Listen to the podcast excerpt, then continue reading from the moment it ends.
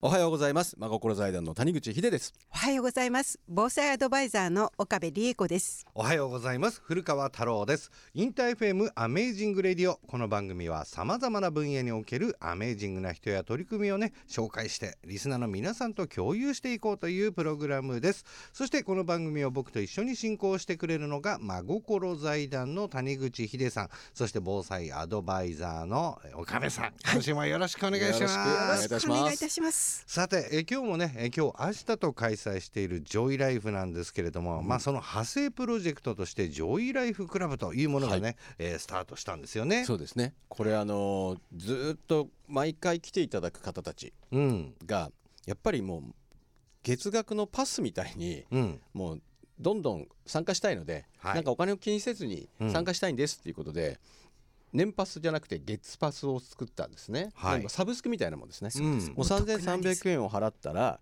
例えば岡部さんのそういうこう、防災のポリ袋のクッキングの、えーセミナーに通えたりとか、うん。あとボーネルンドで遊べたりとかもう何でももうあの館内でできるものを、うん。えー体験できるというのを始めまして、はい、これが、えージョイライフクラブ。ということでね。まあ、はいこれまでお子さんのね、えー向けのイベントであったというイメージがあったと思うんですが今年からはねあの、まあ、防災リゾートそうですね。の方にもシフトしていくということで、僕らもあの岡部さんに作っていただきました、はい。ね、この湯煎で。はい。ポリ袋調理。ねそうポリ袋調理、これがスタディランチというようなそう形でなんですよ、もう、ね。はい。3月になりましたらどんどんどんどん私もあの、うん行って皆さんいらっしゃってくださいましたらそこでレクチャーしますので、はい。またこれはあのええーとジョイライフのホームページの方ではい。発表していきますので,、日程とかも出しますし、あとメニューもですねそうです、100以上あるんで、あります。はい、僕が一番好きなあの焼きそばがノンオイルでできて蒸し焼きそばになるやつね、あれ大好きです。あれはね本当に食べてほしいのよ、うん。こんなに美味しいんだっていうのとかあとねあのあんパンぐちゃぐちゃにして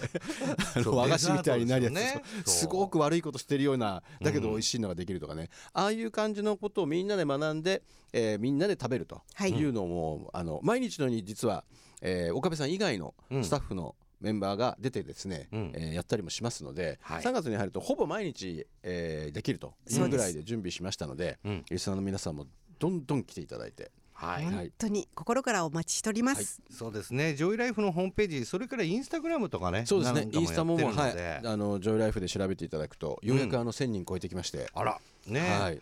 そこでね僕らもあの映像というかね写真で見れたりするところもあるんで。あの話してる内容とかので見れるので、ぜひインスタの方もチェックしてみてください。はい今日も開催している、えージョイライフにはこのジョイライフクラブにこう加入してなくても。あもちろん普通に入っていただきます、ジョイライフクラブはどちらかというとその生きる力をシェアするクラブなんで、うん。学ぼうという人たちはそこから来ていただいてまずあの普通に入ってもらってうん。で皆さんで体験してで帰りにですねジョイライフクラブに加盟して帰ってもらうとはい。いう感じの流れで誰が来ても大丈夫です。はい、はい。ということでねぜひお時間ある方は東松山のアメカレまでねはい。遊びに行ってみてはいかがでしょうか、それでは今日の1曲目いきましょう。斉藤和義で歩いて帰ろう。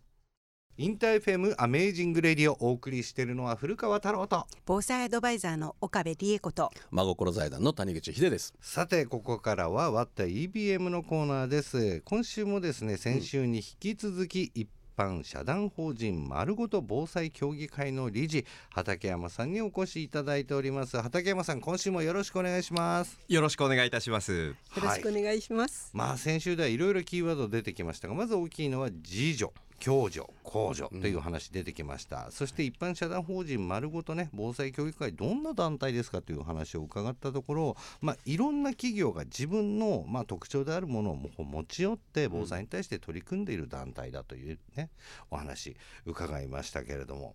まあ元日ですよね能登半島で地震が発生してしまったわけなんですけれども畠山さんのこう団体としてもこう地震に関してのその危機感、まあ、相当高いくなってきてるんじゃないかというふうには思うんですけれども、やはり、まあ、僕ら、まあ、当然ですけど警戒した方がいいですよね。はい、んそうですね。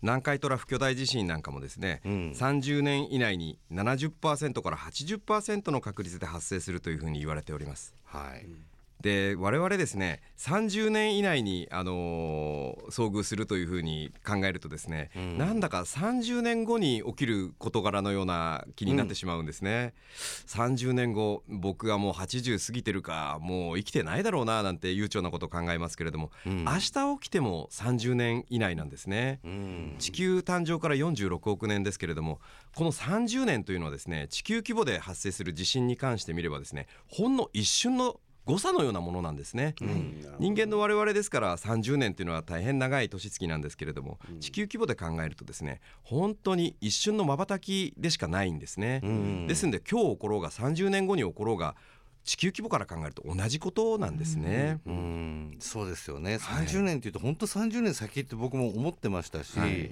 この南海トラフの話出てきた時にどの辺で起きるんだろうっていうのを見てあ自分のとこ大丈夫かなって、うん。自分をなんか勝手に安心させてしまってるところってはい。大いにあるんですよね。ありますね。関東の方たち結構あの南海トラフは関係ないとかおっしゃる方多いですよね。あー多いですね。直下型の都市型の方が圧倒的に確率高いですもんね。はい。うん。ですね。首都直下地震なんかも危惧されておりますんで、はい。うん。とかくですねこの30年以内に発生するというところでですねあの同じ座標でですね考えるとですね我々が交通事故で死亡する確率、うん。これどれぐらいだと思われます？え 交通事故。1%ぐらい？皆さん危ないと思って自動車保険ちゃんと入られてますよね。入ってますねとりあえず、はい。対人対物死亡無制限なんていううん。大層な保険入られて思ってると思うんですけれども、はい。この30年以内に我々が交通事故で死亡する確率というのはですね、うん。0.2%だそうです。えそんなにちっちゃいの1%いってない。いってないんだ1%にも満たってないですね。それで保険入ってるね。入ってますよ。で交通事故で怪我をする確率というのがですね、うん20%と言われております、あうん。20%うん。これ同じ30年以内の発生する確率なんですね、ううん。んそこで南海トラフ巨大地震は70%から80%という高確率出ております。うん、すごい。絶対に対策した方がいいね。これはいつ来るの？じゃなくてね。もう必ず来ますと。来ますってやっぱりちゃんと考えた方がよろしいかと思いますいいね。来るんだもんね。はい。そうね、だからもう僕勝手な防衛本能でまだ大丈夫とかって思っちゃってる部分が本当にあるんですよね。うん。そうですね。それで実際に地震が来なかったら来なかったで、いやいいんですよ。だから交通ことないわけですからねでいいんだもの。いやそうなんですよ、うん車の保険料から考えたら 事情としてあの自分が備えておくもの、うん多分金額あの比較にならないと思うんですよ比較にならないですよね本。当に。ねひいてはそれが共助誰かを助けたりすることにも使えるんじゃないかと思えばね,、うん。本当にこの事情の部分をまずはこう自分で意識していくことがね。まあ第一歩なのかなっていうのを選手のお話なども含め思ったところなんですが。はいそうですね。うん。先ほど太郎さんおっしゃられてましたけれども、うん。なんとなく自分は助かるような気がすると。そうそういうとこあこれるんですよ。皆さん思はいってらっしゃることなんですね。ハッピー回路っつって全てハッピーな方向にこう自分をね、はい。ポジティブシンキングよ。はい。そうですね。完全に。これはですね災害心理学に用いられる用語でですね正常性バイアスという言葉があるんですね、いやすなはい、なんとなく自分は助かるんではないか、はい。はい。あの人はですね予想外のリスクが発生した場合にですね、はい。状況を過小評価してしまうというような癖があるんですね。これは人間の脳がですね、あのー自分にとって不利益なことに関しては考えたくないというふうに作用防するんですね。災軸は全部それがは発動してますね。そうですよね。ねうんですんで、あのー自分はなんとなく助かると思う、うんそう思ってないと地震が本当に来たらどうしようなんてずーっと考えているとですね、うん病気になっちゃうんですね。まあ参っちゃいますね。いやいやそうですね、ですんで脳の自然な反応としてうんそういうことを考えないようにして守ってくれてる。今まで生きてきた中でそんなことはなかったんだからこれからも大丈夫だろうなんて自分に言い聞かせるような形でですねうん。この正常性バイアスというのが働くというふうに言われております。はい。そうかまあでも自分のね、えーお話だけ今しましたけど僕にも家族がいて、うんって思ったらやっぱり家族のためってやると一歩踏み出しやすいとかってそうね。あると思うんです誰よ。かのための方が強く動けるかな。そしてまあ畠山さんがね、あのー行ってきている、えー総合防災のプラットフォームやっぱりこういうものがなんていうんですか第一歩足がかりとなってこういろいろとこんなものがあるんだっていうところをね調べられるっていうのもちょっと助かるなっていうふうには思ったりしましたけどね。やはり皆さんいろいろなご意見伺うと何何から始めていいかわからないというようなご意見が結構あるんですね。多いですね。でも限られたお金の中でですね、うん。どうねあの小さいお子さんいらっしゃるご家庭でしたらおむつ代もかかるでしょうしミルク代もかかるでしょうし、うん。今何でもかんでも値上げというこういう世の中ですので、うん。なかなかそこに出費を割くということはできませんので、うん。やはり限られた中で効率よく防災というのを取り組んでいただければなというふうに思いますね。ということで引き続き畠山さんにはお話を伺っていきたいと思いますがここで一曲聴いてください。REM で「マン・オン・ザ・ムーン」お送りしたのは REM で「マン・オン・ザ・ムーン」でした。インターフェムアメージング・レディをお送りしているのは古川太郎と。防災アドバイザーの岡部理恵子と。真心財団の谷口秀です。さあこの時間は引き続き一般社団法人丸ごと防災協議会の理事畠山さんにお話を伺っていきたいと思います畠山さん自身もこれまで被災地に行かれた経験っていうのはあるんですか、はい。そうですね。熊本地震の際もですね、うん。あの最も被害が多かったあの益城町というところを伺いまして、ちょうどですねそこの自治会長さんとお話しする機会があったんですね。はい。うんでどうでしたか？伺ったらですねあの寝ていたらベッドの上でですね30センチぐらい浮いたと、うん。宙に浮いたと。で止めてない家具はことごとく倒れたと、はい。うん。一瞬の出来事で何が起きたかわからなかったっておっしゃってましたね。そう。なんだ。うん。で実際にこうそれがいわゆる被災地に足を運んだのは畠山さん的には初めてですか？そうですね、うん。実際にお話伺ってみると本当に皆さん困ったことだったりうん。実際に体験されたことだったりうん。いろいろあのお伺いできてですね今うん。後こういった対策が必要なのかななんて考えさせられるワンシーンでもありました。偶然ですけど私も一番最初に行ったのが熊本地震からなんですよ。だからもう本当にお部屋の中とか見てうん。家具転倒してるのをたくさん見ましたから、うんそうですよね。もうあの後に畠山さんと知り合うんですけども、はい。これだけやっぱりもうね地震で一瞬で倒れたっていう話を何回も聞いたんでこれはうん。後世の方たちのためにも伝えなきゃと思いました。うん。そうですね。実際に経験してみないとなかなか皆さんうん。わからないのかなと思いますね。どうですか？日本人の防災意識に関して何かこう。そうですね。うん。天才は忘れた頃にやってくる。これはですね明治時代の物理学の先生寺田虎彦先生のお言葉なんですけれども。有名な言葉ね。有名ですよね。久しぶりに聞いたけど、そううん。まさに名言ですよよね。うん。忘れた頃に本当にやってくるとうん。だって今年のお正月の件だって少し薄れてる。メディアを見てる人たちにとってはまだ毎日のことなんだけど、もちろん当事者の方もそうなんですけど最近の若い子ってメディア見ないから、うん。あの大手メディアをねなんか全然会話にもならないもんね、うん。一緒にいて、いやそれにね今回ほらお正月だったじゃないですか、はい。なんか私たちの中にこんな大切な日には災害がないっていうふうに。あそれはね、はい。日本人はみんな思ってたと思う。うん。うん、だからそれは大きな警告でありちゃんと目を見て自分の今足元見てねっていうふうに捉えた方がいいなと思ったから急に「ジョイライフ」もそうだけど、うん。去年からねはい。畠山さんにお会いする前から少しは進めてましたけどうん。やっぱり急に加速をさせようもっと現実にイメージをしようっていうふうに思ったのはあの正月でしたね。はいそうですうね、ん。まあでも僕も含め防災何から始めていいかわからない。これ正直な意見だと思うんですよね。もうたくさんの方からもお声いただいてます、うん。やっぱり何をしていいかがわからないっていう方ばっかりなんですよ、うん。そうですね。やはり一丁目一番地は建物の耐震化だと私は思いますね、今回おっしゃる通り。9割ぐらいの建物が倒れちゃったりとか使えなくなったっていう。そうですね。あの報道なんかでよく見見てですねあの家屋倒壊されてる家屋なんですけれどもあれは1981年以前に建てられた旧耐震のうん。家屋が多いんですね。うん。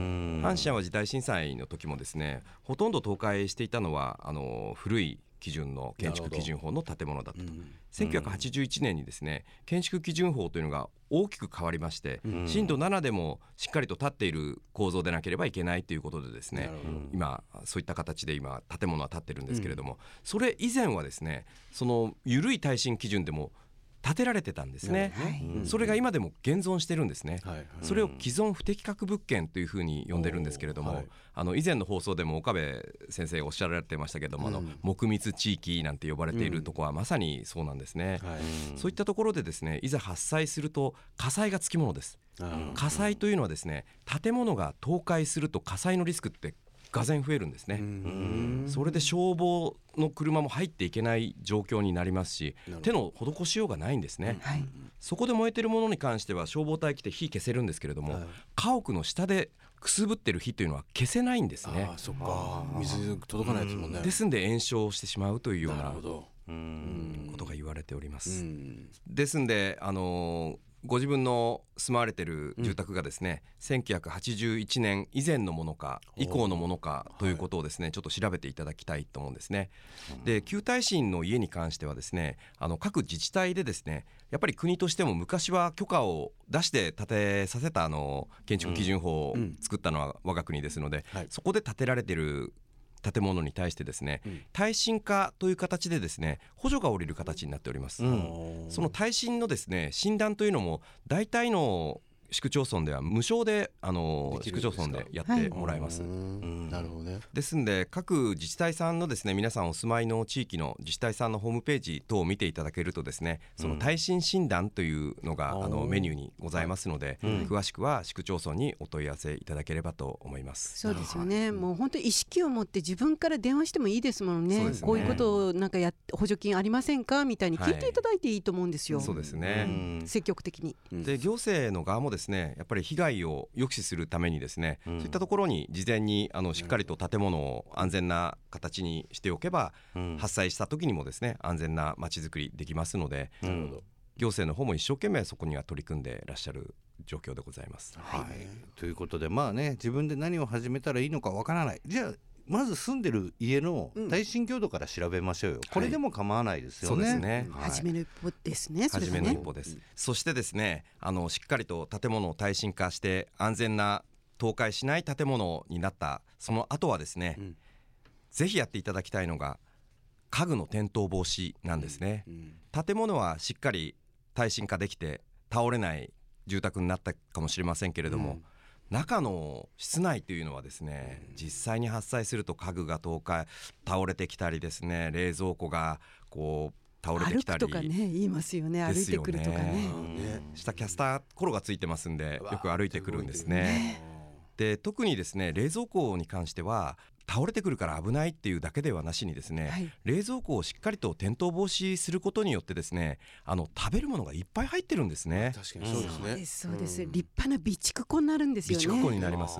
でも転倒防止してなかったら、あれが横倒しになって食べ物が散乱してしまうともうそれだけで足の踏みもない状態になってしまいますけれども、確かにですのでしっかりと家具転倒防止冷蔵庫もやっていただくとあの備蓄庫代わりとして使えると思います。そうですね。うん。おっしゃる通りです、はい、でこの家具の転倒防止についてもですね、はい。あの各市区町村で助成金が出たりですね、うん。取り付けが困難なお年寄りの家庭なんかにはですねあの取り付けてくれるボランティアさんがいらっしゃったりそういいいですね。そういった制度もございますのでなるほど。ぜひですね建物の耐震化だけではなくて、その室内の安全ということにもですねあの問い合わせてみてもらえればと思います。はい。うん。